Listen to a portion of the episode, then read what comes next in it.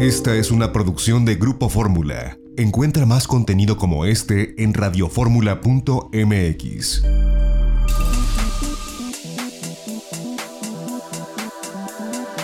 Grupo Fórmula presenta a Mari Carmen Cortés, Marco Antonio Mares y José Yuste. Las tres personalidades más destacadas de la economía, las finanzas y los negocios en Fórmula Financiera.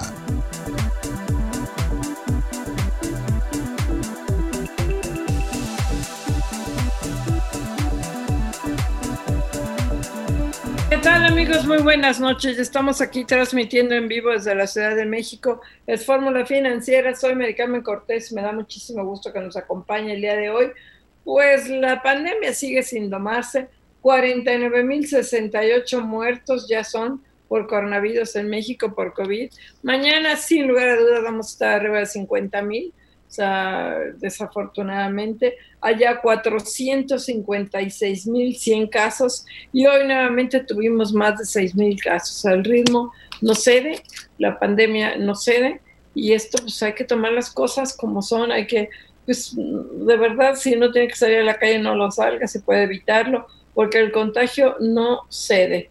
Y bueno, por otro lado, este, pues hay dos notas muy interesantes. El pleitazo entre el, yo no sé si es el pleitazo entre el secretario de Medio Ambiente con el secretario de Agricultura, o entre los dos, o nada más es el del Medio Ambiente que se está peleando con el secretario de Agricultura, no vamos a poder hablar con ninguno de los dos. El de Medio Ambiente este, jamás nos ha tomado la llamada, entonces no debemos sorprendernos porque este no nos quiere nada.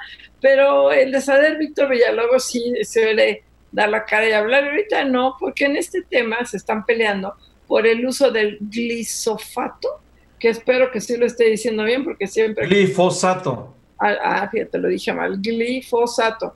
Siempre lo digo mal, es un herbicida que es una herbicida que el sector privado, y vamos a hablar después con Pascual La Vega, pues insisten que se siga utilizando y que si se suspendiera como pretende el secretario de Medio Ambiente, pues le va a dar en la torre a la economía y además tiene que ver también con el TME, con lo negociado. Pero el caso es que se lanzó durísimo en contra del secretario de, de Agricultura, este Manuel Toledo, el secretario de Medio Ambiente, en contra de este, Alfonso Romo, en contra del secretario de Economía Barrio, con todo y el presidente López Obrador, pues a ver si hace algo, pero hasta ahorita no ha hecho nada. Eso es por un lado este, uno de los temas que más se comentan en el DOI.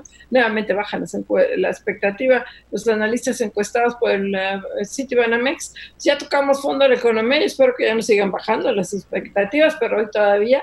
Y el otro tema interesante es esta ley que se aprueba en Oaxaca para prohibir la venta de refrescos y de productos chatarra a los niños que uno dice, bueno, ¿y los papás qué? O sea, oye, papito, mamá, cómprame un gancito, ¿no? Entonces, ya el papá sí se lo van a vender. Es una ley medio absurda porque además, pues, a lo mejor en Oaxaca sí son muchos los niños que van corriendo a la tienda a comprar las cosas. Y la otra, pues lo van a seguir, bueno, ahorita no, ¿verdad? Porque no en la escuela, pero lo van a comprar en el changarro de la esquina, en la tienda de la señora que vende papas sin marca. Entonces, este, y chocolates sin marca y, este, productos hechos en tu casa llenos de azúcar y sabes con qué. Entonces, pero bueno, ahí está la guerra al 100 entre ah, la industria, de, entre el gobierno, los gobiernos, Morena, a que culpan de la obesidad por el consumo de azúcar a los a este pues, a, las empresas fabricantes de, de refrescos y de, y de, chatarra, yo creo que tacha con México. Qué mal se ha defendido. Ahora sí que, o sea, no nos quiere defender, pero qué mala con México, ¿eh? Triple tache, están agachados, no salen. La diferencia, de, bueno, la EMPRAC tampoco, sacó un comunicadito y luego ya se agachan, porque no les pega el observador, yo no sé para qué le están dando como en feria. Marco Mario, buenas noches. ¿Qué tal? ¿Cómo estás, Mari Carmen Cortés? Muy buenas noches. Sí, muchísimos temas. Ahora sí, como dirían en el clásico, hay muchos fierros en la lumbre y entre ellos está esta rebelión en la cumbre, en lo más alto de la 4T. Es una rebelión de uno más de los secretarios de Estado, no es de ningún nivel inferior, es un secretario de Estado en contra del jefe de la oficina de la presidencia de la República, Alfonso Romo, y del secretario de Agricultura, Víctor Villalobos. Sin duda se trata de una refriega intensa que no solamente va a tener o seguramente tendrá repercusiones al interior del gabinete presidencial, hasta donde sabemos hace un rato había una teleconferencia entre el presidente Andrés Manuel López Obrador y eh, Víctor Toledo, el secretario de Medio Ambiente. No se ha sabido mayor cosa de esa presunta reunión virtual. Lo cierto es que pues es una denuncia pública muy fuerte de los intereses encontrados que hay en el gabinete presidencial. Por un lado, Víctor Toledo, que representa pues el interés de eh, preservar y cuidar el medio ambiente y por el otro lado, pues lo que él acusa, los intereses económicos detrás de la industria agroindustrial que pues eh, están a favor del uso de los pesticidas y este tema, decía yo, no se va a quedar solamente en el ámbito del gabinete presidencial. Su definición, de su definición depende la relación entre México y Estados Unidos. Hay que recordar que hace unas dos o tres semanas el representante comercial de Estados Unidos, Robert Lighthizer, anunció que podría eh, interponer el gobierno de Estados Unidos un par de demandas en contra de México precisamente por el tema de los biotecnológicos, específicamente el tema de los herbicidas. A fines de noviembre pasado, el gobierno mexicano, la Semarnat, impidió la importación de un millón de toneladas de este glifosato que según los eh, agricultores mexicanos es muy importante para aumentar la productividad. Sin el uso de, esta, de este herbicida, eh, pues se abatiría en 30% la potencialidad que tiene la industria, mientras que Semarnat dice, cuidado, es eh, potencialmente cancerígeno y además es uno de los herbicidas más dañinos en la historia de la naturaleza humana. Es lo que dice, ahí está ese, el meollo de esta confrontación. Pepe Yuste, ¿cómo estás? Muy buenas noches. Sí, hola Marco Mares, Mari Carmen Cortés, ¿qué tal? ¿Cómo están? Sinceramente, el secretario Toledo de Semarnat se ha peleado con todos. Hoy se peleó con, bueno, es una grabación, me dicen que ya tiene como dos meses esta grabación, precisamente cuando estaba sucediendo todas estas circunstancias, pero se peleó con todo, incluso acusó al presidente López Obrador de que quería eh, a fuerza una empresa de ganadería instalarla en, Tabasco y en Campeche, acusó a, Alfonso Romo, acusó a Víctor Villalobos de tener intereses económicos, eh, acusó a que con Rocío Nale que no, que hay contradicciones con Rocío que con la economía, con la Secretaria de Energía, de Economía hay también contradicciones. Realmente entonces todos están mal menos él, ¿no? y la verdad sí me llama la atención. Esto, alguien que además ha estado de acuerdo, eh, la, verdad, la verdad es que está muy, muy protegiendo mucho el medio ambiente con el glifosato, pero ha estado de acuerdo en toda la explotación petrolera. Dice que debe ser la transición, entonces, ¿dónde está el tema de Semarnat? es alguien un poco, yo la verdad creo que las contradicciones vienen por parte de Toledo, yo creo que está peleando con todos, todos están mal, y trae un tema ahí como muy particular del activismo agroecológico, ¿no? De ciertas cuestiones, pero prácticamente las instituciones de Semarnat, lo que es la, Comisión Nacional de, Áreas Protegidas, quedó prácticamente sin presupuesto, nadie está que proteja ahora las áreas precisamente que, que deben ser protegidas, también la Comisión Nacional Forestal está sin presupuesto, la Semarnat la han deshecho y se ha peleado, y dice, se ha peleado hasta con Julia Cararias, ¿no? Con los secretarios y secretarias que dice que todos tienen intereses económicos. Yo creo que ahí pues es un incomprendido. No, en esta guerra le voy totalmente, en este pleito le voy totalmente a Sader y a Economía y a Poncho Romo y a todos contra el mundo, porque recordemos que Toledo, que creo que tiene como 1500 títulos y, y según es una eminencia, es el mismo que dijo que los molinos de viento le robaban el aire a los indígenas. Sí, claro es el mismo que aprobó el tren Mayas y, dos bocas este, a la primera. Entonces yo realmente el trabajo de Manuel Toledo, pues no lo respeto en lo más mínimo. Entonces si se va, a mí no va a hacer nadita de tristeza. O sea, yo creo que si alguien se tiene que ir, debería de ser él. No sé qué vaya a decidir el presidente López Obrador, pero sí es un escándalo este pleito en público, ¿no? O sea, porque no. Pues es un escandalazo y es un escandalazo que deja ver la confrontación de intereses políticos, pero también económicos, porque la denuncia que hace es que desde la oficina de la presidencia y de la Secretaría de Agricultura se está apoyando a esta industria transnacional, que además es un pleito mundial, ¿eh? no solamente en México, es una discusión a nivel internacional en donde se habla de que pues por una parte aquellos que lo defienden, que dicen que aumenta la productividad, y por la otra aquellos que acusan que es un herbicida que provoca muchísimos males. Así es, fíjate que ese es el tema realmente donde vemos una Secretaría de Medio Ambiente hoy desmantelada, desmantelado la parte institucional de protección al medio ambiente, la forestal y la de áreas protegidas desmanteladas, la propia Secretaría desmantelada, que ha aceptado todo el tema de una nueva refinería, con, ha aceptado, no ha dicho nada, por ejemplo, del uso de combustibles fósiles en el gobierno, que otra vez CFE está utilizando carbón y está quema, y el tema de combustóleo que están quemando y de, y de Pemex, no ha dicho absolutamente nada y, ha aceptado todo el tren Maya, todo el tema de la celda, eso lo aceptó inmediatamente. Entonces ahora se pone pues eh, muy fifí con el tema del glifosato. La verdad es que es, extraño. Yo creo que ahí. A nivel internacional tampoco hay una certeza de que el glifosato de cáncer y hay una, un compromiso de irlo reduciendo poco a poco en la medida que se vayan desarrollando herbicidas menos contaminantes.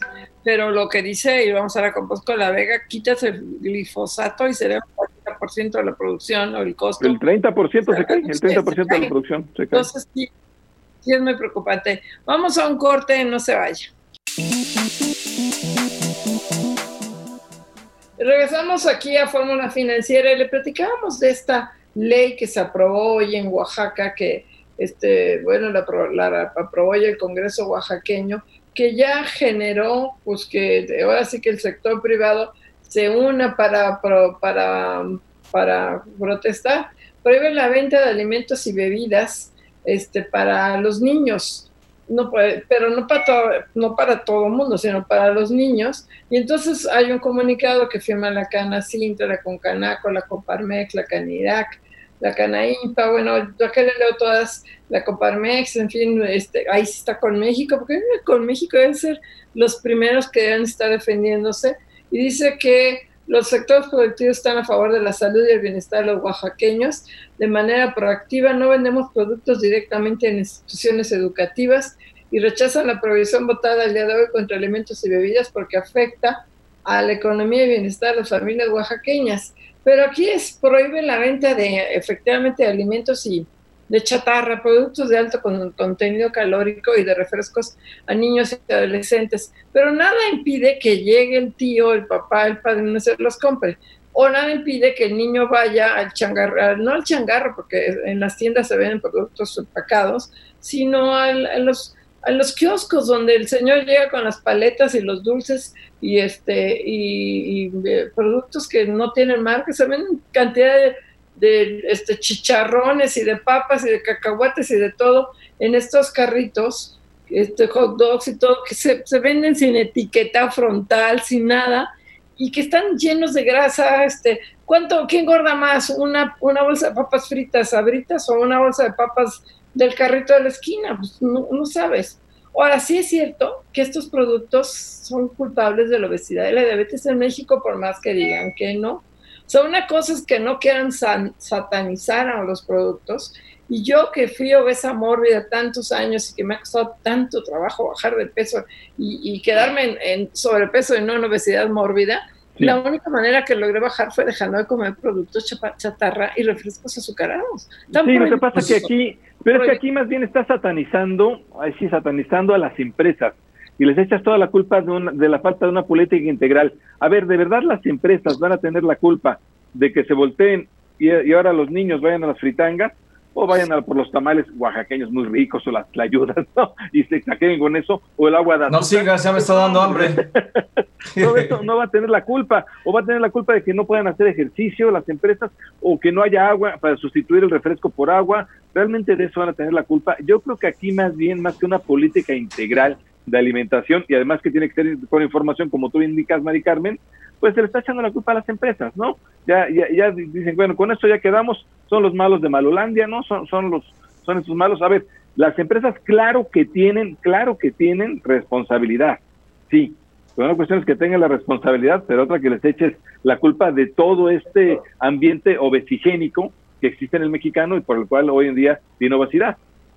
Pues mira, yo creo que sí, estoy de acuerdo con ustedes. Hace falta una política integral que pues, nos lleve a que tengamos una conciencia desde los adultos hasta los infantes de que lo que comemos sí cuenta, porque la mayor parte de, la gente, la mayor parte de los mexicanos, agarramos a nuestro estómago en calidad de basurero, le echamos todo lo que nos ponen enfrente, lo que sea, cacahuates, papas, garnachas, todo lo que sea y nos bebemos todas las cosas que nos ponen enfrente y no hay alternativas. Y además, como dicen quienes son defensores de esta eh, campaña anti-obesidad y anti pues todas las enfermedades que eh, generan estos eh, alimentos, pues hay mucho, una gran cantidad de oferta de alimentos ultraprocesados, de alimentos engordantes, de alimentos con mucho azúcar, que evidentemente pues hacen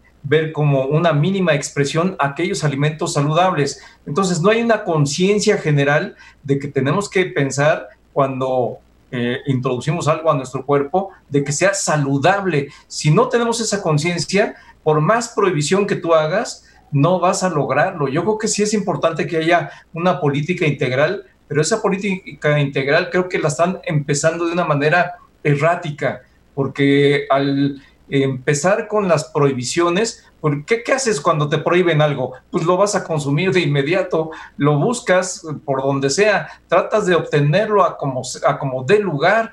Eh, la mentalidad del ser humano es contradictoria. Siempre lo que te dicen que es prohibido lo buscas con mayor deseo. Así es que yo creo que tendría que ser una política integral y que sí, efectivamente, vaya a que la conciencia general cambie. Fíjate que el problema, por ejemplo, que es todo esto viene a colación porque no hay ninguna información para el consumidor mexicano. ¿O dónde está la política de educación alimenticia? Tampoco existe. ¿Dónde está que tú puedas sustituir con agua potable los refrescos? Tampoco existe. ¿Dónde está que realmente te ayuden a saber qué, cuántas calorías? Vaya, está, está bien el tema de que hay el etiquetado. A mí me gusta el etiquetado que hoy en día van a poner el de octágonos, me gusta mucho más, más claro y ya sabes qué consumes. creo que eso es un avance, pero obviamente no lo es todo. Y prohibir, creo que no es la solución necesariamente prohibir. Vaya, este, ahora qué, te van a te van a sancionar, te van a meter a la cárcel por regalarle un chocolate a un niño híjole, que, creo, creo que están exagerando, creo que están buscando un culpable que es la empresa y creo que hace falta muchas más cosas. Sí, las empresas son responsables, sí, desde luego, pero no creo que sean por mucho eh, las únicas responsables. Exacto, ese problema, no es la única. Ahora estos productos sí te generan adicción.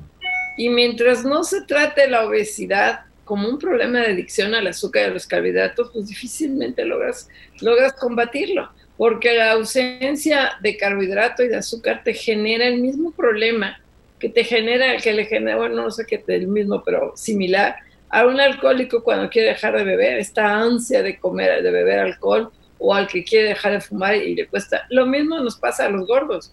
Cuando dejamos de consumir productos chatarra, te genera una adicción, comes más y más y más y más y más, ese es el problema con los productos chatarra. Y no es que, a ver, a que no te puedes comer solo una como antes de ser comercial, a que no. Claro. Sí, y es que el azúcar, el azúcar en sí misma está considerada como un producto muy adictivo, es tan adictivo como la cocaína, como la droga. Y creo que sí es bien importante que se cree conciencia en ese sentido. Yo conozco niños de preprimaria que están apenas empezando a ir a la escuela y los premios que les dan por hacer las tareas, por hacer las actividades que les ponen, son dulces. Pues la verdad es que eso va en contra de la salud de los infantes. Desde ahí tendría que empezar a darles clases a los docentes, a los maestros, a quienes educan a los niños, para evitarles que el premio sea un dulce, porque esto lo va haciendo adicto al consumo de azúcar. En la medida en que tú desde desde niños los empiezas a educar de una manera, pero te encuentras con un ambiente que es contrario y que es totalmente a favor del consumo de este tipo de alimentos que sí, efectivamente, al final te pueden llevar, y lo estamos viendo, a una pandemia con la que estamos viviendo, una epidemia con la que estamos viviendo, o epidemias con las que vivimos, de diabetes, hipertensión, de obesidad, de, de exceso de, de peso, pues la verdad es que sí necesitamos hacer una conciencia general, pero yo coincido con ustedes, creo que el prohibicionismo no es la vía, no es el mejor camino. Fíjate que yo creo que ustedes tienen razón, Maricarmen y Marco, en el sentido en que el azúcar es adictiva y, y con la comida procesada o los refrescos tienes adicción, sí, pero igual la tienes con el pan dulce que compras en la panadería artesanal y que te vas a, comer este cada noche en la merienda. Vaya, y ese es el mismo problema. O igual lo tienes en un tamal dulce o igual lo tienes en un agua, en un agua con tacos al pastor, que, la gente se bebe pastor con un montón de grasa, o, un agua de frutas que le eches más azúcar que, la fruta. Realmente el problema adictivo del azúcar pasa por una, una política de buena alimentación, este, sí, por la comida procesada y que sepa comer y esto, pero también por toda la demás, por, toda la demás eh, comida. Es decir, hay una parte como romántica que trae el, gobierno de que ya yendo contra las grandes empresas que hacen esos alimentos procesados y refrescos, ya acabamos con el mal de la obesidad. No, eso no es cierto. Eso acabas con, ese tema, pero la verdad es que falta todo lo demás. el, el ambiente de obesidad va a continuar ahí si no hay lugar para hacer ejercicio. ¿Cuánto cuesta hacer ejercicio? Y sales al parque y te asaltan, ¿no? ¿Cuánto, ¿Cuánto cuesta? Es muy caro hacer ejercicio. ¿Hay agua potable? ¿Cuánto cuesta el agua potable? Es muy cara. Realmente hay información, hay educación alimenticia. No hay, no hay realmente ninguna información alimenticia. Todo eso falta. y bueno, yo, yo siento que... ¿Cuánto engorda un tamal? Cuánto, eh, o sea, cuántas tortillas te puede, lo que dice López Obrador es que el bendito maíz, pues el bendito maíz, si te lo comes frito y te comes ocho tacos, te engorda lo mismo que un gancito o más. Cómete dos conchas, dos conchas ahorita para Y es cierto, mira, deja el pan y las tortillas y en un mes vas a bajar tres, cuatro kilos fácilmente, cinco kilos. Es exactamente lo que tú estás diciendo, Pepe. Las tortillas y los dulces. El pan, las tortillas y los dulces, todo te engorda. lo, deseable sería que comas sanamente, que comas verduras, que comas carne magra, de pollo, de pescado. Pero de ahí, la verdad es que para alcanzar ese grado de pensamiento entre la mayoría de los mexicanos va a estar muy difícil. Sin embargo, como tú decías, Pepe, sí tienen responsabilidad las empresas en la medida en que durante tantos años tuvieron el etiquetado que ellos eh, eh, eh, impusieron, que ellos pudieron colocar en acuerdo con las autoridades y no pasó absolutamente nada. Esa autorregulación no llevó a una mejoría de la salud de los mexicanos y la responsabilidad tendría que ser en una reformulación por parte de las empresas para que sus productos sean más nutritivos, sean menos dañinos. Ahora, ¿cuántos concursos de cocina han hecho? ¿Cuántos concursos de cocina en escuelas han hecho estas empresas para que las mamás aprendan a cocinar sanamente? Ninguno, ninguno, cero. O sea, por ahí debe empezar. ¿Cuál es el platillo más saludable de la semana y premiar a la mamá? Y que las empresas sí reformulen, que es el tema del etiquetado, el nuevo etiquetado, que a mí me gusta mucho el nuevo etiquetado, que reformulen, que le pongan menos azúcares y menos grasas, claro. Pero bueno, vamos a un corte y regresamos aquí a Fórmula Financiera. Regresamos aquí a Fórmula Financiera y tenemos a la línea a Bosco de la Vega. Él es el presidente del Consejo Nacional Agropecuario. Bosco, ¿cómo estás? Muy buenas noches. De salud excelente, esperando ustedes y sus familias, de querida Mari Carmen, Marco y José, estén muy bien también. También, afortunadamente. Oye, pues ya habíamos tocado contigo el tema del glifosato, lo digo bien, siempre lo digo mal, pero pues ahora ya se envolvió todo un escándalo por este pleito entre los secretarios de Medio Ambiente con la secretaria de Agricultura, con el secretario de Agricultura, con la secretaria de Economía. Está muy enojado porque pues este quiere suspender el, la venta de este herbicida y tú nos has dicho que sería muy peligroso y muy este muy preocupante para el sector. Cuéntanos. Pues mira, María es un tema de un herbicida que sin ese herbicida este, la producción puede caer entre un 30 y un 50% de la agricultura abierta, o sea, la que no está en invernaderos. Eh, lamentamos mucho la posición radical de Víctor Toledo, pero también la posición radical de Víctor Suárez, que es también subsecretario de Agricultura, que pareciera los dos nos quieren regresar 50, 80 años atrás. Ellos que hablan, ellos quieren una agricultura agroecológica y están en contra de la agricultura industrial. El glifosato no tiene sustituto al día de hoy. Ya eh, teníamos un acuerdo, estamos en una mesa con eh, el, el, doctor Víctor Toledo, eh, con Semarnat, básicamente en esa mesa buscando opciones y estábamos buscando que en un periodo de cuatro años queríamos buscar un sustituto que hoy no tenemos.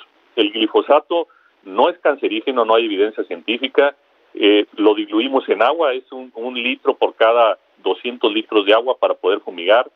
Si no, si no fumigamos ese herbicida, ese herbicida crece en la maleza y la maleza compite con la siembra del cultivo que tú quieras y pues tus producciones van a bajar de entre un 30 y un 50%. Entonces, pues esto va en contra de la cuarta transformación, porque es un problema de visión. El ingeniero Alfonso Romo es un experto en agricultura, en investigación. El doctor Víctor Villalobos, nuestro secretario, es reconocido nacional, internacionalmente también. Entonces, lamentamos las posiciones radicales, mas sin embargo, México hoy por hoy produce solamente el 59% de lo que consume. Si quitan el glifosato, vamos a ser más dependientes.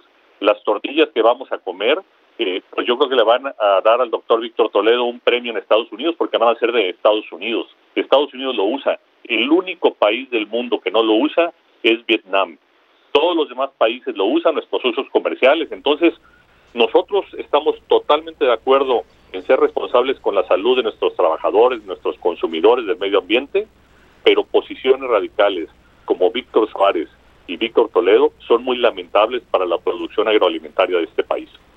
Bosco, Bosco, ¿cómo estás? Te saluda Marco Antonio Mares. Muy buenas noches. Con gusto saludarte, mi querido Marco Antonio. Eh, Bosco, eh, y bueno, tú lo mencionabas de alguna manera, ¿qué repercusiones podría tener México con Estados Unidos? Porque recientemente eh, el representante comercial de Estados Unidos se refirió a este tema del glifosato, además de otros representantes eh, del Poder Legislativo en torno a la prohibición que México hizo recientemente de la importación de este herbicida. Eh, eh, aparentemente podría tener alguna repercusión en el contexto del nuevo acuerdo comercial. ¿Qué impacto podría tener en la relación entre México y Estados Unidos la prohibición del glifosato en México? Pues podríamos tener, Marco, repercusiones comerciales y podrían citar a un panel de solución de controversias, pero no nada más con Estados Unidos, con Europa también. Eh, aquí el tema es que, como ustedes saben, fue presentado en CONAMER el anteproyecto de decreto presidencial sobre el glifosato y, se pusieron histéricos. La verdad, eh, yo no entiendo cómo el doctor Víctor Toledo, si no está de acuerdo con la 4T, sigue en la posición de secretario de Medio Ambiente. Esa parte yo no la entiendo pero sí tendríamos repercusiones con nuestros socios comerciales porque estamos en acuerdos de libre comercio, porque este es un tema que no está prohibido a nivel mundial, es un tema que está autorizado, pero reitero, las posiciones radicales que tenemos en el gobierno nos están queriendo complicar la vida. Lo único que, van a lograr, si es que logran su objetivo, es que seamos más dependientes de la producción de alimentos. El tema es también que vamos a encarecer el producto de los alimentos al país y afectando a los más necesitados de este país. Entonces realmente nos quieren regresar 40, 50 años atrás, situación que lamentamos y yo espero que nuestro presidente actúe en consecuencia, que ponga orden en su equipo y la verdad que proteja al sector agroalimentario. A nosotros nos dijeron que el sector agroalimentario iba a ser un pilar del desarrollo eh, de la cuarta transformación. Al día de hoy no han faltado alimentos en ninguna de las mesas de los mexicanos y estos señores quieren regresarnos al pasado, quieren que produzcamos menos, quieren que produzcamos este maíces nativos solamente cuando tenemos maíces híbridos que son responsables con el medio ambiente y que México sea más dependiente de las importaciones del extranjero. Que me imagino que ese es un tema bien interesante. Bosco, te saluda José Yuste, ¿cómo estás? Buenas noches. De salud excelente, José, con gusto saludarte. Qué, qué bueno. Desde luego que hay que mantener y sostener la diversidad que tenemos con maíces nativos, pero la parte comercial está obviamente en, el tema de híbridos. Y ahí, este, y ahí lo que quería el secretario de Semarnat era cambiar totalmente eh, esos herbicidas y meter algo supuestamente sustentable con el medio ambiente, lo cual me llama la atención porque en otras partes ha sido un secretario que ha admitido todo lo de Pemex y Dos Bocas y el Tren Maya, pero aquí sí se puso muy, muy reacción.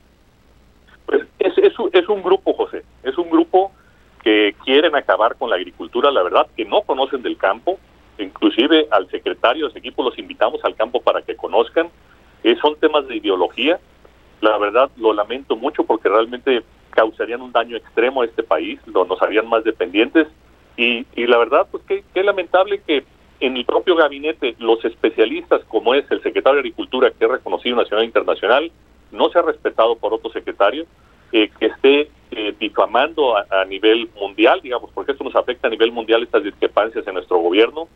Y que muy lamentable también que con el sector privado no quieran construir.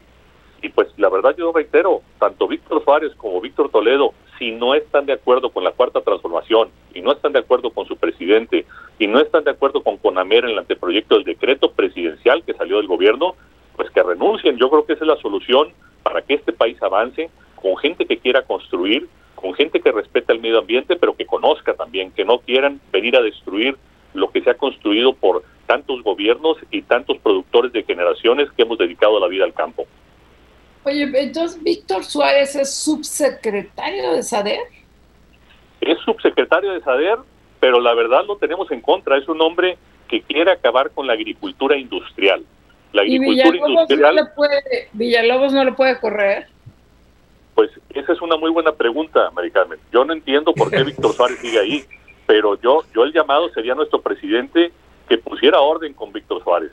Eh, yo ya le externé esa preocupación porque es un hombre que lo traemos en contra de la autosuficiencia alimentaria en este país que firmamos con la cuarta transformación en presencia de Víctor Suárez.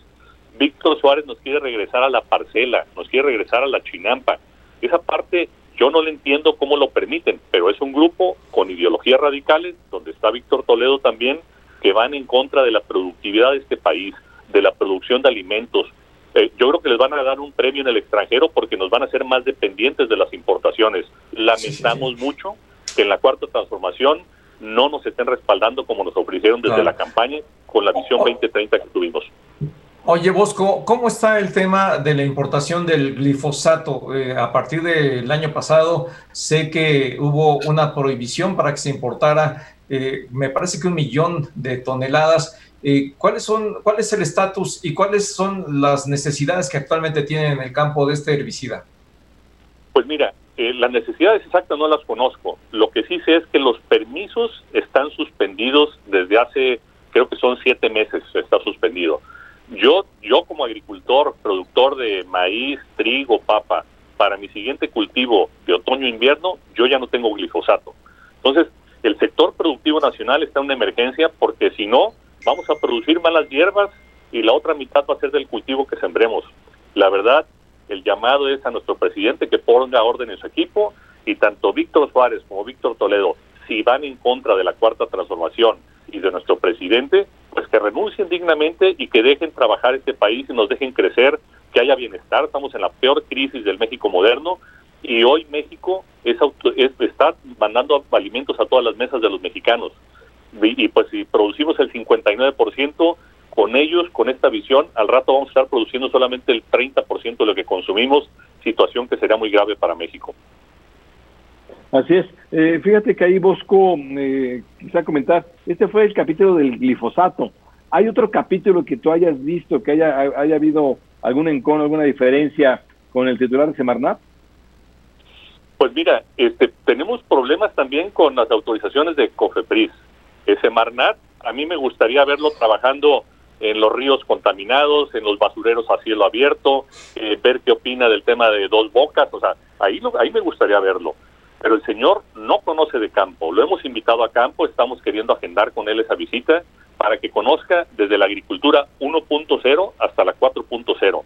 Eh, esos son los temas que tenemos básicamente con ellos. Traemos múltiples temas como el tema del presupuesto, traemos el tema laboral, el tema de estacionalidad que nos quiere aplicar Estados Unidos, pero aparte que nuestro gobierno, nuestro secretario de Semarnat, nuestro subsecretario de Agricultura quieran frenar a la agricultura nacional en plena crisis con compromisos internacionales, la verdad no lo entiendo y ojalá nuestro presidente ponga orden en su equipo porque así no podemos avanzar. Pues Bosco, como siempre, muy claro y muy fuerte tus declaraciones. Qué bueno que, que se sigas así. Bosco de la Vega, presidente del Consejo Nacional del Pecuario. Te agradecemos mucho la entrevista, como siempre. Gracias, Bosco. Gracias, Bosco. Gracias a ustedes. Y, y las fuertes son las presiones del Grupo Radical dentro de la 4T. Y gracias por su apoyo para poder comunicar a, nuestro auditorio. Cuenta con ello. Gracias. Vamos a un abrazo. gracias.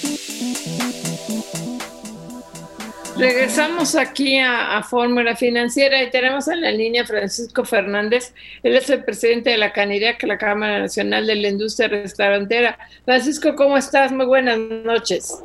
¿Cómo estás, Mari Carmen? Qué gusto saludarte otra vez. Muchas gracias por haber venido a platicar con ustedes. Saludos a los tres. Oye, pues la gente sigue sin ir mucho a los restaurantes. Creo que ya a partir de hoy, al menos en la Ciudad de México, dejaron que pongan música muy bajito este, pero todavía no los dejan, creo que haya mesas de más de cuatro que yo creo que es una limitante muy grande, porque si tú tienes tres hijos, pues ya no puedes ir con tu familia a un restaurante. Fíjate que sí, digo, en realidad esto es, esta es la razón por la cual estamos creciendo de una manera o vamos avanzando muy lentamente, porque, por ejemplo, lo de la música, ¿no? Hoy nos dicen que, bueno, sí, sí la pongamos, pero ¿qué hubiera pasado si lo hubiéramos echado hace tres, hace tres semanas cuando iniciamos, el primero de julio? La respuesta hubiera sido otra. O sea, todo esto va a liberando de alguna manera el, la posibilidad de regresar a la normalidad, pero eh, pues necesitamos tener no solamente la música, sino también la posibilidad de que se puedan sentar más de cuatro personas en una sola mesa, como bien apuntas, una familia y sobre todo los fines de semana, que es donde va más gente a los restaurantes, pues normalmente puede ir cuatro o cinco o seis personas. Claro, Francisco Fernández, ¿cómo estás? Te saluda Marco Antonio Mares, muy buenas noches. ¿Cómo estás, Marco? Bien, eh, Francisco, preguntándote eh, hasta ahora con las medidas que ya les han autorizado, con las condiciones que tienen, eh, ¿qué efecto está teniendo en la afluencia de los restaurantes? ¿Cómo van? ¿Qué números nos puedes dar? Mira, déjame decirte que un efecto como la música, que era algo que yo, yo traté de explicarles a las autoridades, mira, los restaurantes no, o sea, sí servimos de comida, pero, pero nuestro principal giro es el servicio, es la atención, la experiencia. Y la música es parte de la experiencia. Entonces, de, alguna manera, el que se permita es un efecto que va a ser positivo, bastante positivo en los restaurantes. Yo calculo que si, un cálculo, si recibíamos a un aforo reducido 30 personas, la sola música va a generar otras 10 personas más. Fíjate el impacto que tiene la música. Ahora, tenemos un problema que es también el horario. O sea, tenemos la mesa y el horario. Entonces tenemos que generar esa narrativa que dé confianza porque hoy tenemos una epidemia que también es de miedo.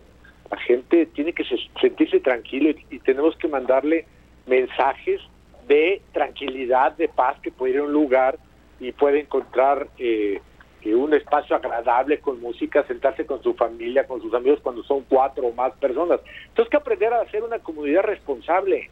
No, no puede, no podemos vivir en un país donde, donde no se promueva la que la gente eh, la gente piense como adulto, como un ciudadano responsable, no nada más este nos tengan que, que limitar el espacio, no la gente tiene que ser responsable, no somos niños.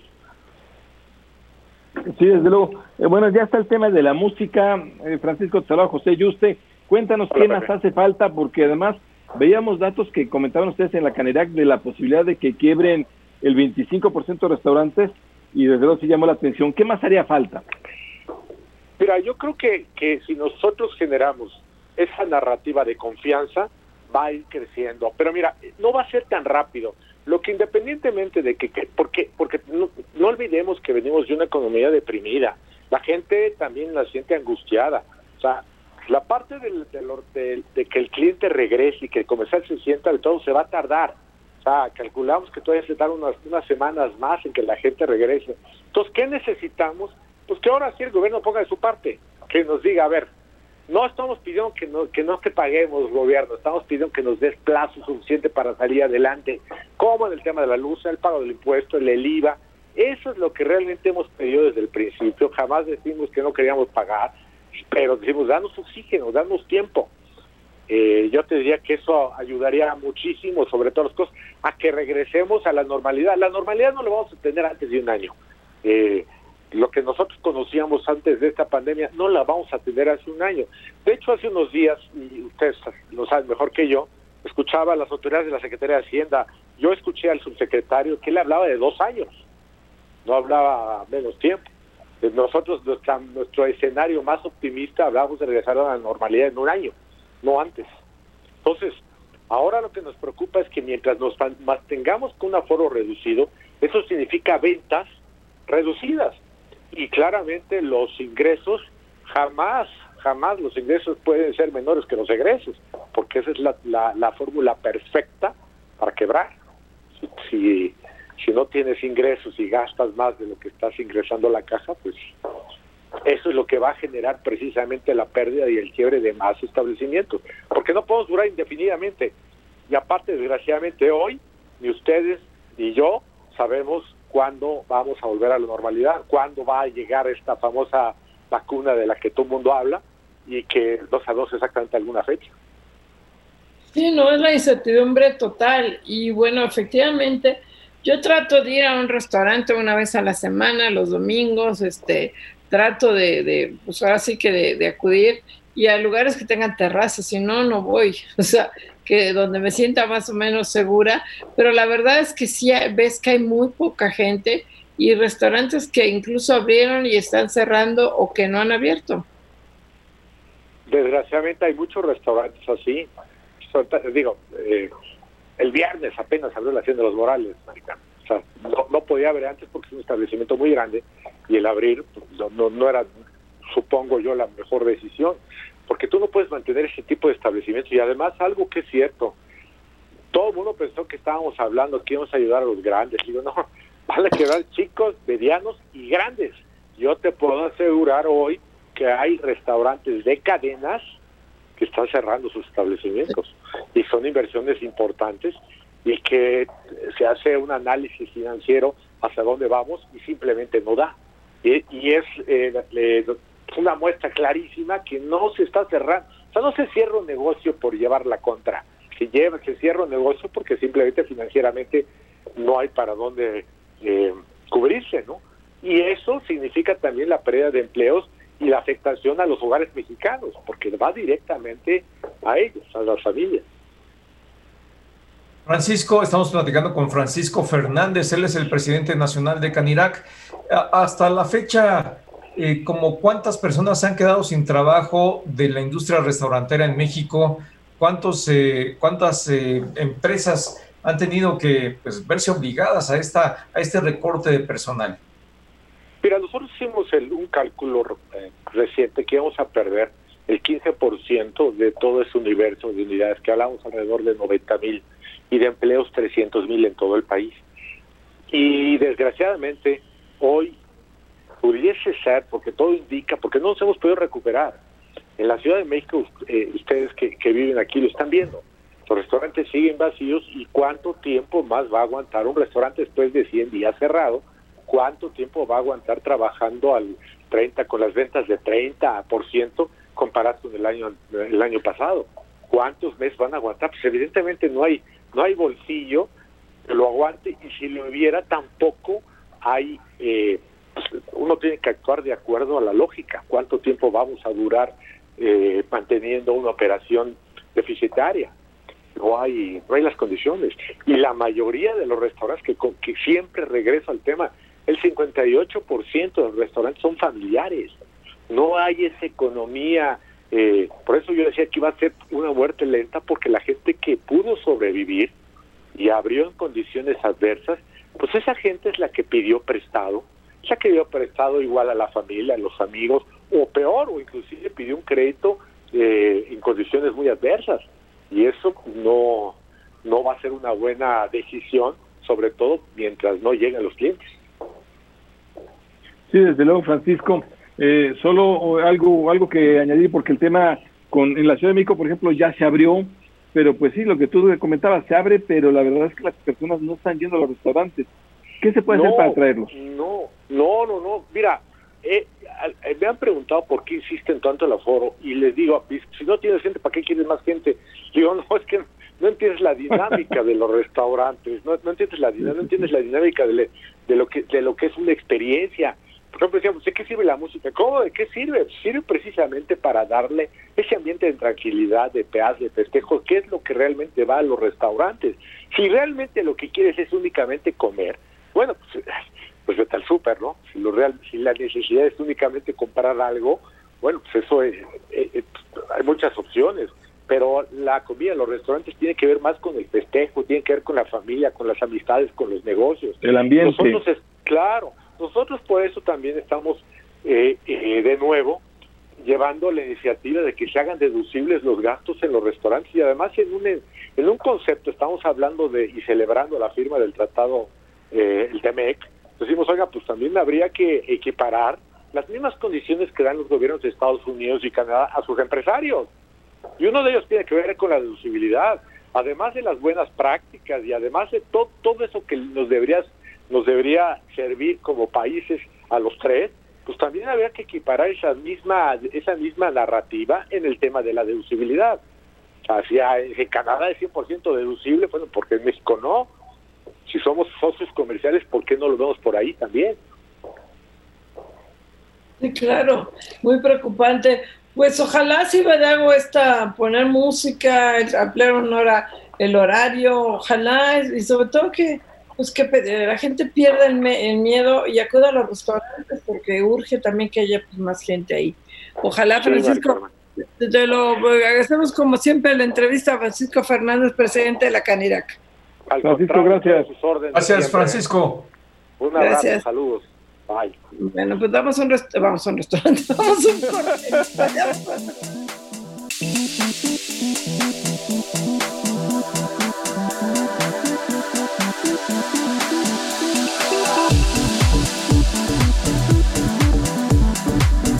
Aquí a Fórmula Financiera y le damos la bienvenida al auditorio de Telefórmula que se incorpora en este momento y nos ve a través del canal 157 de Sky, 121 de Easy, 153 de Megacable, 354 de Dish, 161 de Total Play. Y a través de las cabreras locales en la República Mexicana y en Estados Unidos nos ven a través de Xfinity Latino Latino View, soy Americana Cortés, es la segunda hora de Fórmula Financiera.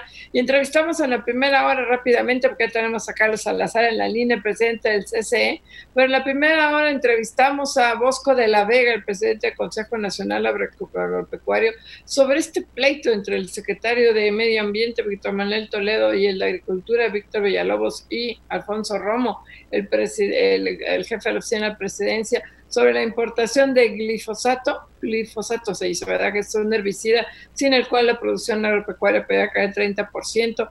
Dice Bosco de la Vega que el presidente López Obrador debe poner orden en su gabinete y que tanto eh, Manuel Toledo como el subsecretario de SADER, Víctor Suárez, deben salir porque están en contra de la 4T y del TEMEC. Marco Mares, muy buenas noches. ¿Qué tal? ¿Cómo estás, Maricarmen Cortés? Muy buenas noches. José Yuste, muy buenas noches. Un tema muy importante. El glifosato ha sido prohibido en su importación desde fines del año pasado y es un tema del cual también depende la relación entre México y Estados Unidos. En Estados Unidos están exigiendo que México eh, reabra estas importaciones. Pepe Yuste, muy buenas noches.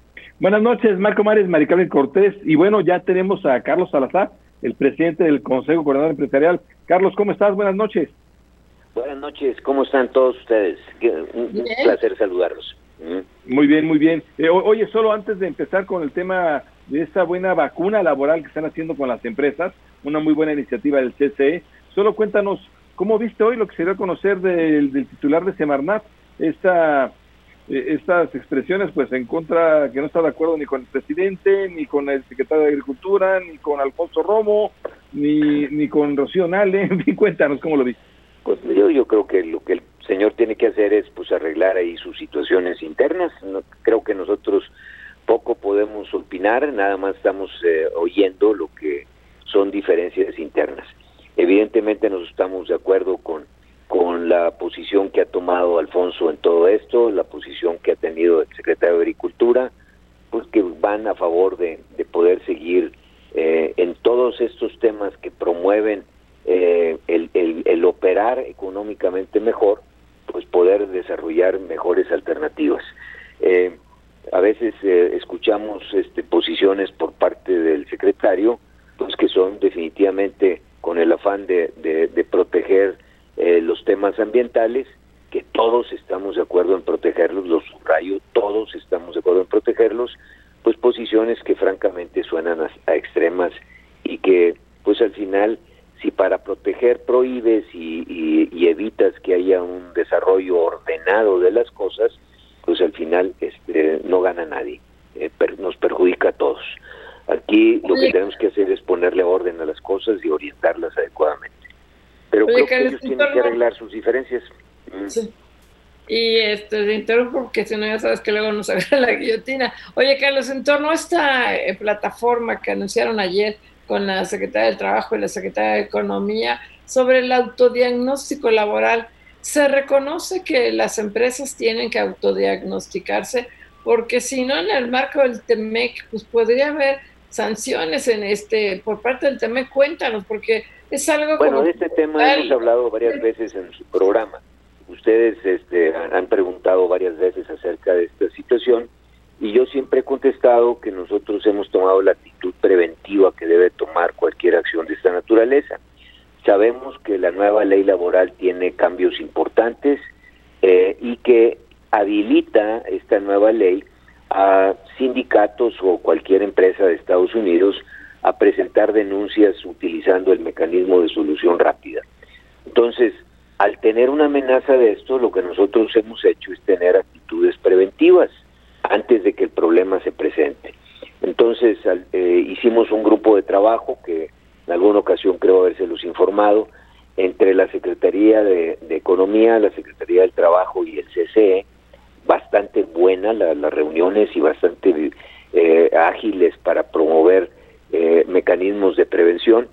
Y bueno, nosotros hemos terminado haciendo este mecanismo de autodiagnóstico. Esto le va a servir a todos nuestros asociados a que ellos mismos puedan autodiagnosticarse si tienen o no un riesgo. Entonces, qué mejor que antes de que se te presente el problema, tú mismo puedas hacer tu propio diagnóstico. Es como si te dijeran, oye, fíjate que te puede dar el COVID, pero tú te puedes autodiagnosticar y saber si, este, cómo prevenir que esto no te pase. Y entonces, bueno, pues es lo que estamos haciendo aquí en el caso de estas nuevas regulaciones. Yo creo que es una buena iniciativa y, ayer nos hicieron favor de acompañarnos las dos secretarias y anunciarlo a pues a todos los, los, organismos agremiados. Claro, Carlos Salazar, es bien importante esta, este mecanismo de autodiagnóstico, es un mecanismo preventivo. ¿Cuáles son las principales áreas que le preocupan al sector privado eh, para el cumplimiento de la ley mexicana, que en primer lugar hay que recordarlo, es una ley que en México ya previo a la entrada en vigor del TEMEC venía eh, poniendo eh, en vigor y ahora con el TEMEC pues hay nuevos compromisos. ¿Qué áreas les sienten ustedes que están más yo, yo lo primero que quiero destacar en esto es la colaboración que sí se puede dar y sí se está dando entre el gobierno federal y los organismos empresariales. O sea, esto yo creo que es destacable, eh, porque hoy es la primera parte donde hablas de del, secretario Toledo y parecería que todo estamos en pleito. Y verás aquí que eh, sí se logran colaboraciones, sí se logra de alguna manera caminar juntos y con propuestas muy, muy positivas para el sector empresarial. ¿Cuáles son estas áreas de preocupación? Hay un capítulo sobre todo en la injerencia, que puede tener el patrono en la elección libre, autónoma y, este, y total de, los trabajadores para escoger a sus líderes. Debemos de evitar que eso suceda. Este, debemos de evitar también el trabajo forzoso, el que no se estén cumpliendo con las prestaciones que están comprometidas en el contrato que los contratos sean este, sujetos a, una revaloración por los trabajadores donde ellos los validan y después se inscriben en el nuevo centro de, registro de contratos laborales. Eh, y por último este que se evite el trabajo infantil. Entonces todos esos son los temas diría yo principales pero en el mecanismo de autodiagnóstico hay cerca de 40 preguntas que tú te tienes que ir contestando para saber que estás libre otra vez de, contaminarte, para, hacerlo en un lenguaje que está muy muy de moda en este momento. Así es, exacto, Carlos. Oye, Carlos, eh, sobre este autodiagnóstico, ¿a cuántas empresas están llegando con este autodiagnóstico laboral? No, bueno, esto está muy orientado a las empresas exportadoras, pero es, esto es válido para cualquier empresa. Nosotros tenemos dentro del CCE un millón cuatrocientos mil empresas, está abierto nuestro portal para que cualquier empresa, independientemente de su tamaño, se pueda autodiagnosticar de que está cumpliendo con las eh, eh, principales eh, áreas, y insisto, no solamente relacionadas con el comercio exterior, sino también con el cumplimiento de la nueva ley laboral. Oye, ¿qué tan atrasados o tan difícil es el cumplimiento de la nueva ley laboral en medio de la pandemia? Porque pues este, hay que cumplir con ese protocolos sanitarios este, hay que cumplir con la, eh, la, norma, este, creo que la 035 para que no se estresen los trabajadores. Yo creo que esto no puede tener ¿Cómo no te estresas? no, no, no, no, no, no, no, no, yo creo que está planteado esto, en mi opinión, no, no es adecuado. O sea, eh, la ley es la ley y hay que cumplirla. Y, y nosotros tenemos obligación de cumplir los nuevos apartados que tiene la ley.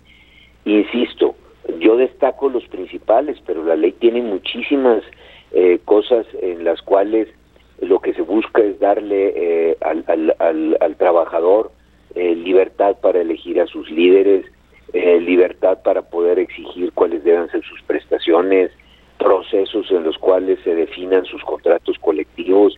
Todo esto creo yo que es muy positivo y, y lo que nosotros estamos haciendo es tratando de que eh, cualquier problema que se pueda presentar nosotros lo tengamos anticipado. Es un servicio a todos los empresarios, pero creo que al final, y otra vez insisto en esta colaboración entre la Secretaría del Trabajo, la de Economía y, el, y, los organismos empresariales, pues es anticiparnos a cualquier problema. Carlos, eh, ¿dirías que con esta nueva etapa muere el charrismo sindical, el sindicalismo blanco en México? Bueno, yo no, esto definitivamente no me toca a mí pronosticarlo ni proyectarlo. Eh, yo creo que la ley establece claramente cuáles son las fórmulas en las cuales tú puedes seleccionar a tu sindicato. Si eso tiene como consecuencia lo que acabas de decir, bueno, pues yo creo que va a ser muy positivo para los trabajadores. Claro. Pues Carlos Salazar, ahora sí, antes de que nos caiga la guillotina, Carlos. Les agradezco como siempre la invitación y este y pues que sigan muy bien en su programa antes de que les caiga a ustedes también la guillotina. ¿Mm? Mil gracias. gracias. Hasta Muchas luego. gracias, Carlos, a presidente Gracias. empresarial. Y bueno, vamos un a un corte, pero bueno, y ojalá las empresas puedan cumplir todas con la nueva ley laboral, porque las exportadoras les puede caer el chahuistle. Vamos a un corte, no se vaya.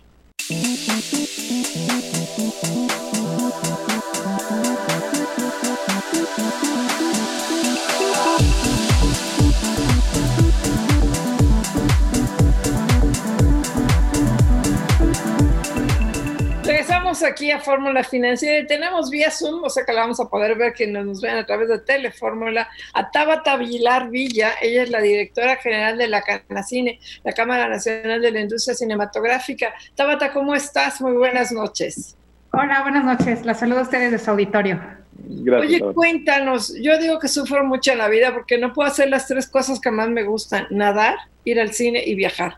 Entonces, un partida triple, pero ir al cine hasta que estemos en amarillo, en verde, ¿cuándo vamos a poder ir al cine? Pues mira, desafortunadamente en la, en la, misma situación en la que en la que estás tú, me encuentro yo y muchos cinéfilos mexicanos que la verdad es que eh, pues no sé si lo sepan, pero México es el cuarto país en el mundo que más boletos de cine vende. O, eh, es, esa es la, cifra. Tenemos una industria eh, pues muy seria, muy responsable. Después de Corea del Sur es, la, industria que tiene los cines mejor equipados, con la mejor infraestructura en el mundo. Y, y, también de los países con el boleto pues más barato también en el mundo. Y pues sí, está ahorita pasando una de las crisis, yo diría la crisis más importante que, que se ha tenido. Ya son casi cuatro meses cerrados. Esta es la semana 18 que, que, los cines están cerrados en la mayoría del país. Y la, y la apertura ha sido una apertura que se ha dado eh, eh, por estados. Cada estado está determinando la fecha en la, que, en la que se puede reabrir en función de su semáforo. Y ahorita pues están abiertos en 15 estados de la República eh, los cines, pero pues es muy poca la, la pues, la infraestructura que, se, que está abierta y eso afecta el tema de los estrenos que los estrenos se están dando únicamente en los casos en los que eh, pues hay una infraestructura más abierta y cuando está ese contenido interesante para la gente es que la gente se anima a ir al cine. Y, y la verdad es que pues los cines son lugares, si, si, pensamos un poquito en ellos, son lugares bastante seguros en el sentido de que la gente permanece con la boca cerrada la mayor parte del tiempo y eso es un factor pues que lo dif nos diferencia de un restaurante o de cualquier otra actividad que ya en muchos lugares se ha abierto, los cines la gente está con la boca cerrada Eh, por otro lado, también el hecho de que estén los asientos asignados previamente permite que, la, que se den butacas vacías entre, los, entre las personas, también cosa muy importante. Y también la altura de los techos, tener 5 metros hasta 11 metros arriba de tu cabeza, eh, que es donde va a estar el aire acondicionado, pues eso hace que todavía sea mucho más seguro. Y los protocolos que las dos empresas han implementado son pues de calidad de la Organización Mundial de la Salud en cuanto a reemplazo de aire e inyección de aire limpio. Entonces, es, una actividad eh, pues muy segura. Sin duda. Eh, Tabata, ¿cómo estás? Te saluda Marco Antonio Mares. Muy buenas noches, Tabata. Eh, ¿Cuáles son las cifras que nos puedes mencionar y que den una idea clara de lo que ha impactado esta parálisis económica en general y en particular al, negocio de la exhibición en México, exhibición de películas? ¿Qué tanto ha afectado en cuanto a venta de boletos, que tú mencionabas, somos uno de los países que más vende, y en cuanto a cierre eh, de, pues, de, negocios o eh, pues el despido de personas, si nos puedes mencionar algunas cifras.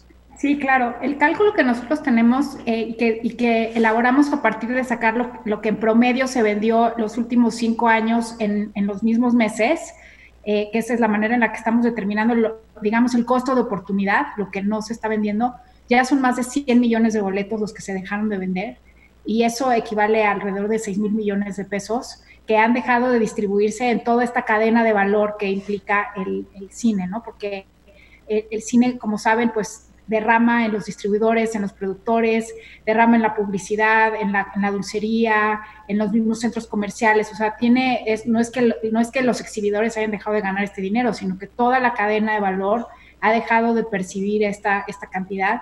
Y en cuanto a cierre de cines, ahorita eh, Cinépolis ha cerrado ya nueve complejos, Cinemex tres complejos. Eh, en la mayoría de los casos no recuperaron su inversión, eh, sus inversiones de, estas, de estos lugares, porque pues, construir un cine es pues, bien caro y entonces no, no, se logró recuperar la inversión. Y ahí sí se ha tenido que despedir a toda la gente, que son alrededor de 50 personas por cine, que, que pues sí perdieron su empleo. Y respecto al resto del país, la verdad es que los cines han sido súper solidarios con la gente y con el país porque pues contratan a más de 50 mil personas y, si los despidieran pues tendríamos a 50 mil personas pidiendo empleo y, y, en la calle generando más brotes, ¿no? Entonces, en un acto de solidaridad y también de responsabilidad, pues no han, no han despedido, pero de ahí también pues la petición que hacemos reiteradamente a las autoridades pues a que permitan la apertura, que revisen los protocolos y que sean congruentes, ¿no? Porque en muchos lugares de pronto encontramos esta pues discriminación, ¿no? En el momento en el que se permiten abrir restaurantes, que son lugares cerrados igual que los cines, y no cines, eh, pues ahí sentimos que hay un tema donde sí hay una discriminación eh, muy clara, más por lo que ya comentaba al principio, la altura de los techos, los aires acondicionados y el hecho de estar con la boca cerrada y viendo un mismo lugar, eh, que, es, que hace como toda la diferencia. Claro, oye, Tabata, te saluda José Yuste. Eh, cuéntanos cuáles estados o cuáles entidades federativas todavía tienen cerrados los cines, las salas de exhibición, y si ya cuando abran, pues obviamente la estrategia sería llevar un buen estreno para traer a las personas otra vez al cine. Sí, eh, no los tengo de memoria, los, los, este, los estados cerrados, pero bueno, te a hablar de los más importantes, que es, eh, pues obviamente la Ciudad de México, la Ciudad de México y el Estado de México son, pues es donde está la principal infraestructura de, cines y ha sido pues bastante desafortunada la, la, experiencia ahí con el gobierno de la Ciudad de México en el sentido de que de pronto ya podemos abrir y nos dicen ya, ya pueden abrir y de pronto la hospitalización sube, entonces nos dicen siempre no, ¿no? Entonces estamos así como, como en la espera de, pues de que ya se pueda, se pueda abrir en Ciudad de México, sí señalando esta parte de la, pues la discriminación que sentimos respecto a que ya puedan abrir iglesias y puedan abrir eh, restaurantes en Ciudad de México y los cines todavía no. Eh, y entonces, bueno, ese es como el, como el caso más importante, es Estado de México y Ciudad de México.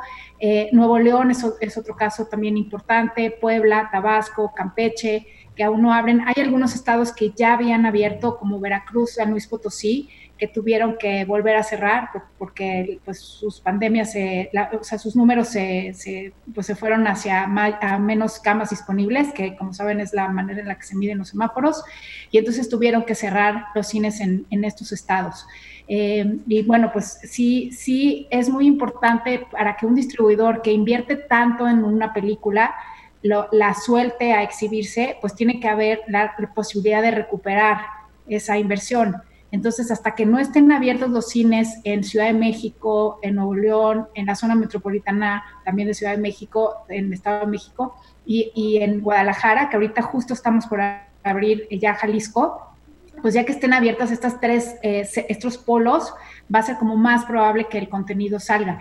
Y la experiencia que se está teniendo en Europa, en Australia, en Corea, en España, eh, es que cuando está el buen, el buen contenido en los cines, la gente se anima a ir al cine. Esa es la experiencia que ya podemos decir que, es relevante, porque la gente sí tiene muchas ganas de ir al cine y empieza a comprender cuáles son las medidas de, seguridad y por qué un cine es un lugar mucho más seguro que casi cualquier otro, otro lugar.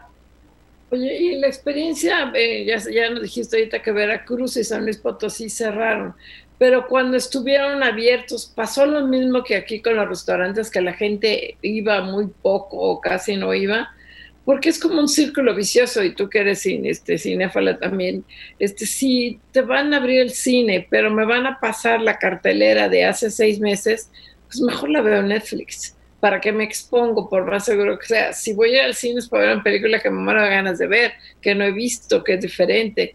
¿no? Si voy a ver lo que el viento se llevó o la sirenita o lo que sea, pues no la veo, ¿no? O sea, no me, no me arriesgo al cine. Sí, Mari Carmen, totalmente. Es por eso que, que, la presión por abrir más salas es tan grande, porque solo así van a estar los estrenos en las salas. Y, y sí, la experiencia en, en el, está el 16% de la infraestructura abierta en, en, los estados donde está abierto, pero no, no rebasan el 5, el 6% de ocupación. ¿Por qué? Por lo que estás mencionando, porque ya son películas que no son nuevas, no son estrenos, y entonces eso hace que la gente no se anime a ir al cine. Entonces, en la medida en la que se abran eh, eh, eh, otras ciudades, las ciudades más importantes, y que los distribuidores digan, o sea, los estudios digan, ok, ahora sí doy mi producto porque, porque tengo posibilidad de recuperar lo que invertí en él, pues en ese momento es que se va a volver más atractivo, que es lo que ya está pasando en Europa que esos estrenos están saliendo y, se está pudiendo, eh, pues, que la gente vaya a verlos, ¿no? Es, que pruebas que, la gente sí quiere ir al cine, nada más que necesita los estrenos y la seguridad de los protocolos, ¿no? Que es algo que, estamos buscando siempre transmitir. Entonces, bueno, pues deseamos, ojalá las autoridades eh, sean cada vez más sensibles a nuestra causa, porque ya los exhibidores están en un punto en el que ya no aguantan eh, seguir con los, con, pagándole a la gente y están en un punto en el que están eh, pues a punto de empezar a despedir o a dejar de pagar y es pues súper arriesgado que esta gente esté en la calle, ¿no? Generando más brotes, buscando otro empleo o, en la delincuencia, lo que sea, pero fuera de estamos en la vida. Entonces eso creo que es más inseguro permitir la apertura de los cines. Eh, Tabata, decías que ya no aguantan más, pero me imagino que tienen un horizonte, un plazo. ¿Cuánto tiempo más eh, podrían resistir? Y bueno, son dos cadenas importantes, pero hay otros cines. Eh, ¿Y qué condiciones están? Sí, tenemos el 3% de los cines son cines independientes y estos cines justamente pues ya están, ellos sí ya despidiendo a, personas de pronto tienen más posibilidad de aguantar que los que tienen tantos cines como es Cinemex y, Cinépolis. Eh, pero estamos hablando de semanas, o sea, estamos hablando de que quizás la próxima semana o esta misma semana empiece ya la primera ola de dejar de pagarle a la gente o de empezar con los despidos. Pero es, es, un, es un, proceso, ¿no? Igual que el cierre de cines, no es que pues que todo se cierre de un jalón, sino, y eso es como lo malo de las crisis, o es lo triste, ¿no? Que es como un deterioro eh, paulatino y que es, y es un proceso que va sucediendo eh, poco a poco. Entonces, pues ya se dio el, cierre de, 12 complejos y, pues ahora esta semana seguramente va a empezar ya la primera ola de despidos. Pues Tabata, de verdad muchas gracias eh, por estar con nosotros. Complicada la situación de las eh, de los exhibidores de cine, de las salas de cine. Esperemos que, que atiendan las autoridades este tema. Ojalá. Sí, sí, les, por eso les agradezco mucho el espacio para poder hablar de esto y pues sí, para todos los que amamos ir al cine y, disfrutamos muchísimo de esa experiencia, eh, pues es muy importante. Y nuevamente, pues las más de 50 mil familias que, viven de, pues, de la industria, pues sí es súper importante que, las autoridades vean esta parte económica y que la gente necesita salir, ¿no? Claro, Tabata, muchas gracias. gracias. Gracias, adiós, saludos. Vamos, vamos a un corte, regresamos.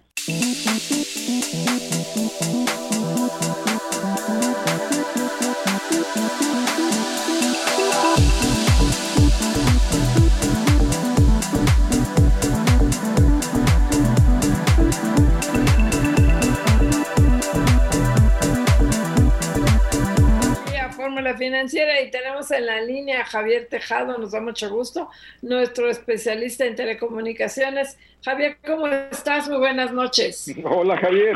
buenas noches. ¿Me escuchas bien? Sí, sí. oye, pues, Javier, pues ahora, para que no sea tan examen sinodal, arráncate con el tema que quieras. no, con, libertad y todo. So, usted, no, yo creo que hay dos temas muy relevantes semana. Uno, el acuerdo de regresar a clases no presenciales vía televisión. Este es eh, el primer país del mundo que ante la imposibilidad de regresar los niños a las clases, niños jóvenes, lo hace por televisión. Eh, tiene sus retos, tiene por un lado el reto, eh, tres retos, los contenidos. Este tiene tres semanas la SEP para hacer contenidos para muchos grados escolares, para todos los grados escolares, habrá que ver cómo lo resuelve. Las televisoras, Televisa, Azteca, Imagen, Milenio, tienen que montar canales multiplexados, que es como canales espejo, que hoy en día no existen. No es prender y apagar un switch, es montar canales, requieren transmisores, requieren licencias, no, no es un tema sencillo y habrá que ver que sí cubran pues 90% del país cada una de esas televisoras para que lleguen a todos estos niños y jóvenes. El tercer tema es el regulatorio. Este, hubo el IFT fue muy de telecomunicaciones, de telecomunicaciones fue muy generoso en dar permiso en dar muy rápida para el tema. El INE también accedió a no pasar tiempos del INE los partidos políticos todos los partidos los nuevos partidos políticos renunciaron a spots gratuitos en radio y televisión. Que arranque el bombardeo de spots esto del 3 de septiembre aulas de clases. Está un buen consenso no es lo ideal desde luego dar las clases por televisión pero creo que es la mejor opción de hecho, han empezado a haber llamadas de varios países a México, cómo lo está operando la parte educativa y la parte técnica, para tratar de imitar el modelo. Y hay que destacar que también la televisión pública se está sumando al tema. Así es que pues todo el mundo a poner lo mejor de sí para que los niños pues, tengan clases y salven este siguiente año escolar. ¿Hasta cuándo será esto? El acuerdo dice hasta el 30 de diciembre, pero se puede extender, hay una cláusula que permite se extienda hasta todo el primer semestre del año entrante. Habrá que ver este, pues, qué sucede, Marco, Mari y Pepe. Claro, Javier, ¿cómo estás? Te saluda Marco Antonio Mares. Muy buenas noches, Javier. Marco, buenas noches. Eh, Javier, sin duda es un eh, tema muy importante, muy relevante y además a mí también me parece que pues es una muy buena noticia que haya un acuerdo entre el gobierno mexicano, las televisoras y los mercados lo tomaron de una manera pues muy positiva. Ayer en la jornada eh, de la Bolsa Mexicana de Valores se registraron alzas importantes para las televisoras. Es un signo de confianza en la relación entre el gobierno y las televisoras. Este, la verdad, este, sorprendió mucho la subida de acciones del día de ayer ambas televisoras, incluso el día de hoy. Yo creo que sobre todo los inversionistas extranjeros pagan, reconocen lo que se llama responsabilidad corporativa y eso fue una buena señal de, las televisoras. Este, no, no, no, no es imposible saber quién y en qué cantidad compraron acciones. De hecho, Televisa ayer metió un comunicado que ella no había comprado acciones y, desconocía este eh, esta subida de acciones a qué se debía, pero me imagino con algunos gente que ha hablado que el tema de la responsabilidad corporativa pues es es apreciado. De hecho, hay algunas calificadoras bursátiles que dicen que como el 20-25% del valor de una acción ya ahora se fijan en este tipo de restos. Javier, tenemos problemas con, la, con la llamada. Ahí, este, no, no sé, a ver. Sí, Ahí si recuperamos a Javier Tejado. Se nos cortó la llamada con Javier Tejado, pero sí, es uno de los acuerdos. Yo, fíjate que yo no sabía ahorita que rotaba una llamada con Javier que las televisoras tenían que invertir tanto para hacer esta transmisión. Pensé que nomás iban a cambiar programación y ya. Sí, sí, sí, mira, lo, comentaba el propio Javier Tejado, que no solo es, prender un switch, ¿no? Oye, Javier, nos decías de la televisora, y por cierto, y añado estos temas, Javier, la verdad es que el INE y el IFT vienen esta, ¿no? Ahora sí que todos pusieron. Todos pusieron de sí para que esto no fuera burocrático. déjame, en, en las reuniones, el presidente de la República, cuando se le informó que a los pocos días de arrancar este canal, pues los, tendrían los niños dos, tres minutos cada hora de spots, eh, digamos, de partidos políticos, y son tan malos los spots, ustedes y yo los hemos criticado, que el presidente atinadamente dijo, oigan, no se vale que estemos haciendo todo un esfuerzo por educar a los niños y que dan tres minutos de spots cada hora, que los deseduquen. Entonces, sí provocó una carcajada, pero también eso originó toda una gran este, movilización de gobernación, de la SEP, del INE, para convencer a los partidos de renunciar a esos tiempos, exclusivamente en este canal emergente, para atender a niños. Creo que hace todo el sentido del mundo, aparte de los niños ni votan, ¿no? Oye, Javier, a mí me llamó la atención, yo no sabía, me estoy enterando ahorita que lo estás diciendo, eh, mi total ignorancia. Yo pensaba que las televisoras nomás iban a switchear la programación. Son canales que van a encender, como que dicen, o sea, que no estaban. Sí, Eso no sabía, en, en, en, el caso de Televisa va a ser el canal 5 y en el caso de Azteca el 7. Pero el 5 que tú ves, el hoy en la televisión, el 5.1, seguirá con transmisión juvenil y el 7 seguirá con transmisión. Se va a crear el canal 5.2 y el 7.2, que son canales nuevos, canales espejos, está, digamos, eh, duplicando la, la, la, la, capacidad de transmisión para que eh, no pierdas tú tu programación habitual, pero tengas un canal adicional para eso. Se está haciendo un esfuerzo titánico, Mari Carmen, de las televisoras públicas y privadas al respecto. Oye Javier, y hay que recordar que esta es parte de la multiprogramación, eh, que es un, eh, pues una oportunidad que ahora el gobierno mexicano está pudiendo utilizar en virtud de la televisión digital terrestre, que es un proceso que nos llevó muchos años. Sí, sí, es un, digo, lo, permite la televisión digital terrestre, pero no es una oportunidad, es, es un costo. Este, en todo el mundo los que han hecho señales, pues el mercado de anuncios es el que hay, y más ahora está muy caído. Entonces estás creando infraestructura, estás montando equipos que el día de mañana cuando acabe la pandemia, pues nadie va a utilizar, este, no, no, no crece la publicidad de este marco. Pero bueno, es un tema. Y el otro tema es Disney Fox, sorprendentemente vencía el plazo del IFT para empezar la liquidación de, de Fox Sports el 3 de agosto. Que, ya van tres, ¿no, Javier? ¿Tres plazos van, más o menos? Pues es, este sería, este sería la, tercera prórroga que dan, pero es una que no venía, que no venía, este, pues listada. Está la primera que dieron de seis meses. Luego dieron una segunda que sí estaba oficialmente de otros seis meses. Este, este, este, pues el tema de Disney no quiere vender, ha tenido muchas videoconferencias al respecto, este, no hay ahorita compradores y el IFE, y el IFT le vuelve, contra su propia resolución, le vuelve a extender el plazo. Entonces, pues, pues digamos, eh, eh, eh, y yo nunca había visto que en México a ningún concesionario le, le prorrogaran plazos más allá de lo que se habían establecido. Y a los extranjeros, pues sí, yo que no sé, les gusta dividir, al, quieren que los inviten los mexicanos a Disneylandia o, o no sé qué, porque porque no les dan el mismo trato a los nacionales que a los extranjeros. Aquí tú, digo, ustedes vean las pruebas de condiciones de radio, los pactos de televisión, América Móvil, tú no haces lo que tienes en el plazo y te están multando, están revocando la concesión. Y aquí no, usted pase, no cumple el plazo, no pasa nada, te doy otros dos meses.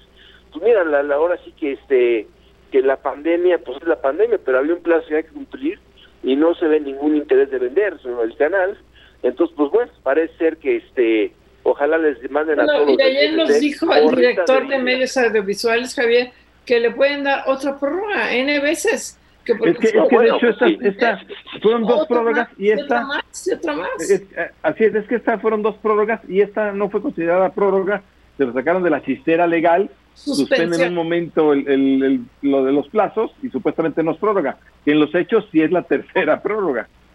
Sí, claro, es el tercer plazo que le dan.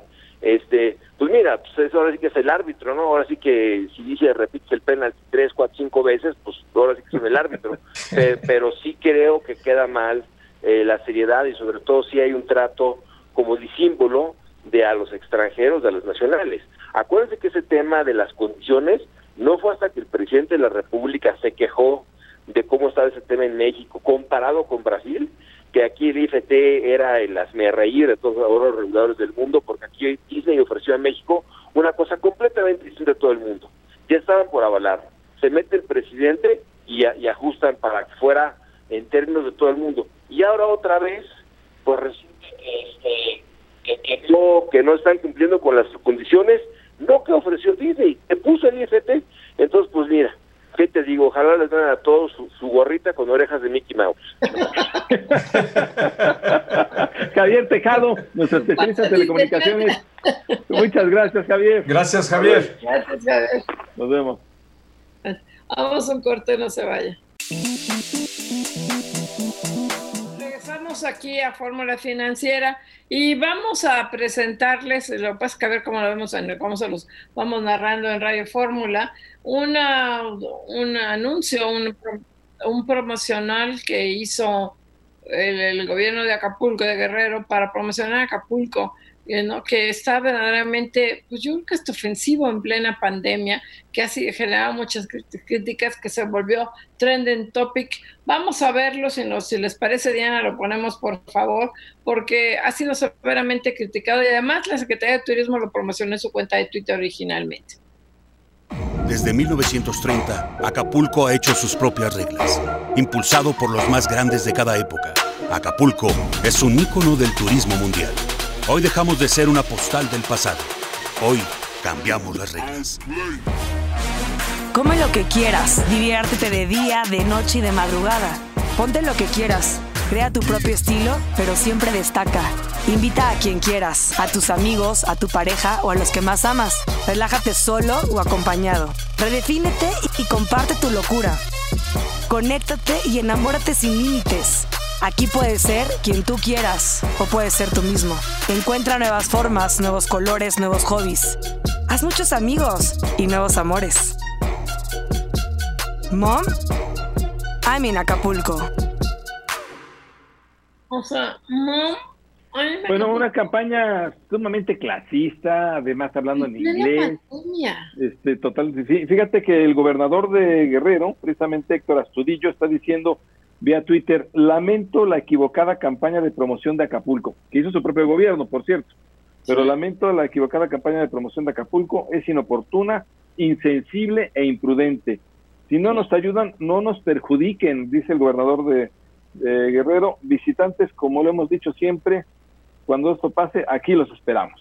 Así que algo sucedió que ahí el, la Secretaría de Turismo local no se puso de acuerdo con el gobernador, hicieron una campaña pues ya lo vimos totalmente clasista, hablando en inglés, eh, totalmente... Que además favoreció el secretario de Turismo al principio.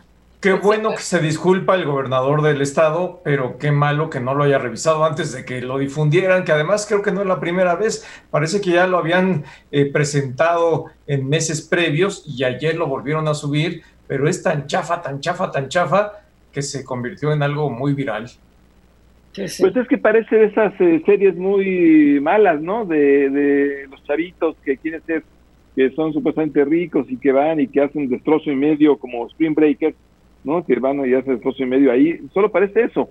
Cuando Acapulco vive prácticamente el turismo nacional, no vive ya del turismo extranjero, vive del turismo nacional Acapulco y obviamente debe aceptar a todo el mundo, a, todos los turistas, desde el turismo popular y hay clases de turistas, hasta el turismo de mayores ingresos. Pero esta campaña realmente creo que es malísima. Además, reviértete en bolas, con tus amigos, hacer lo que quieras, no. La Organización Mundial de Salud está exhortando a los jóvenes que no estén de party, ¿no? Que, se, que también se están contaminando, que se volvieron un foco de infección los chavos, este, que pues, ya están cansados como todos nosotros de la cuarentena, y lo que está diciendo la Organización Mundial de Salud es que los chavos deben tomar conciencia, y este anuncio es todo lo contrario, venga, te revienta, te con tus cuates, llegale a todo, o sea, chafísima la campaña. Ahora sí que de parte de quién, Mari Carmen, porque la, verdad es que este tipo de eh, anuncios, este tipo de campañas son muy negativas. Qué mal que se lleve adelante, qué mal que estén eh, pues con una producción tan malísima como la que están presentando, con un mensaje tan eh, negativo y con tal clasismo que la verdad llama la atención. A mí me parece sumamente reprobable.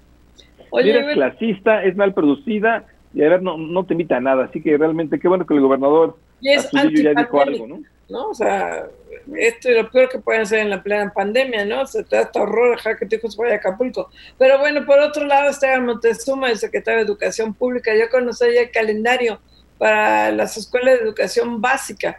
Eh, del 10 a 14, del 6 de agosto es el proceso ordinario de inscripciones, pero se van a ampliar hasta el 11 de septiembre porque se prevé que algunos eh, padres de familia o muchos vayan a desertar en las escuelas primarias y quieran ir a las escuelas públicas, entonces este, el 6 es el inicio del proceso ordenado de inscripciones, del 10 a 14 la capacitación docente, del 17 al 21 de agosto consejo técnico eh, escolar en línea para preparar el curso, y ya arranca el inicio escolar el 24 de, agosto y luego viene el puente, 16 de septiembre, como no va a haber puente, este, dos de consejo técnico porque este, no haber clases. No manchen, si va a ser, perdón, si va a ser todo por televisión, ¿para qué sale con el consejo técnico? Si ya son programas grabados en televisión, me parece absurdo. Todo de noviembre. Pues se, llama burócrata, se llama burócrata, pensar de manera burócrata, pensar de manera inexistente solo para tener días libres, ¿no? Eso se llama. Luego, 13 de noviembre, se da el día libre a los, al magisterio para que tengan tiempo por su descarga administrativa. Ay, caray, si no van a ir a la escuela, tampoco los maestros. O sea, va a ser todo por televisión. Entonces, ¿qué descarga administrativa? O sea, van a ver que está calificando. Yo creo que es el colmo, ¿no? Pero eso sí, el, este, las vacaciones inician el 21 de diciembre. Es el colmo. Ah, bueno, eso sí lo tienen claro. para que lo tengan claro. Hoy de conocer el INEGI, lo que era la ENOE, ahora la ETOE, la encuesta telefónica de ocupación y empleo. Interesante porque ahí ya se ve que la apertura económica, a pesar de estar en plena pandemia y con semáforo que debería ser rojo, bueno, pues ya salen las personas, más de 5 millones, más de 5 millones de trabajadores ya salieron de sus casas, se ve que es indispensable que salgan para sobrevivir, han salido, sin embargo, el dato malo que da a conocer todas las estadísticas que, que revela el INEGI, el dato malo es que la informalidad está creciendo de manera abismal. Entonces, pues sí, la válvula de escape va a ser la informalidad, Trabajos formales, como ya lo habíamos dicho, millón doscientos mil empleos que se perdieron, esos no están regresando ya fácilmente. Esta va a ser el tamaño de la crisis, va a ser el problema para la recuperación. Y bueno, pues eh, bienvenidos a la economía informal. Obviamente, pues es malo porque los deja sin, sin prestaciones sociales a los trabajadores. Oye, rápidamente la encuesta de analistas de Citibanamex bajó las expectativas nuevamente, poquito de, de menos 9.6 promedio a menos 9.8. Y a ver, Pepe, yo este marco en el momentito que nos queda. Yo digo que esta ya, si ya tocó fondo la economía, pues ya tocaba fondo la baja de las expectativas. A partir de ahorita ya no deberían de, pues, seguir ajustando la baja, creo. ¿O no, Pepe? No, no, no, yo creo que no, Mari Carmen. Creo que sí tocó fondo, pero falta ver qué tan fondo tocó. está tocando un poquito, un poquito más. Yo creo que se va a ir a, menos 10 y cachito la economía para este año. Pues es como decían en aquel programa este, que todo el mundo se divertía con él, es el final final, porque al final de cuentas lo que estamos viendo es que esta profundidad está mucho más, mucho más honda de lo que originalmente se pensaba. Yo creo que se va a continuar, Mari Carmen, se va a continuar haciendo revisiones a la baja, porque una cosa es que eh, se diga de parte del gobierno que ya tocamos fondo y otra cosa es que esté ocurriendo realmente. Me parece que apenas estamos viendo el principio del fin. ¿Tú cómo lo ves, Mari Carmen? Yo, yo, yo creo que sí, que ya, ya tendría que tocar, si ya vemos el principio del fin y ya tocamos fondo, pues ya, ya nos quedamos al menos 10, 9.8 menos 10. Pero bueno, ya nos vamos. Estamos tocando Vamos, Pepe Listo, buenas noches, Marco Mari Carmen, gracias. Marco, gracias, Mari Carmen, Pepe, buenas noches. de Diana Cepeda con la asistencia de Cindy Sánchez, José Juan Rodríguez, Lorenzo Gasca, los controles técnicos y Álvaro López como frutas y verduras y póngase cubrebocas. Nos vemos mañana. Esta fue una producción de Grupo Fórmula. Encuentra más contenido como este en radioformula.mx.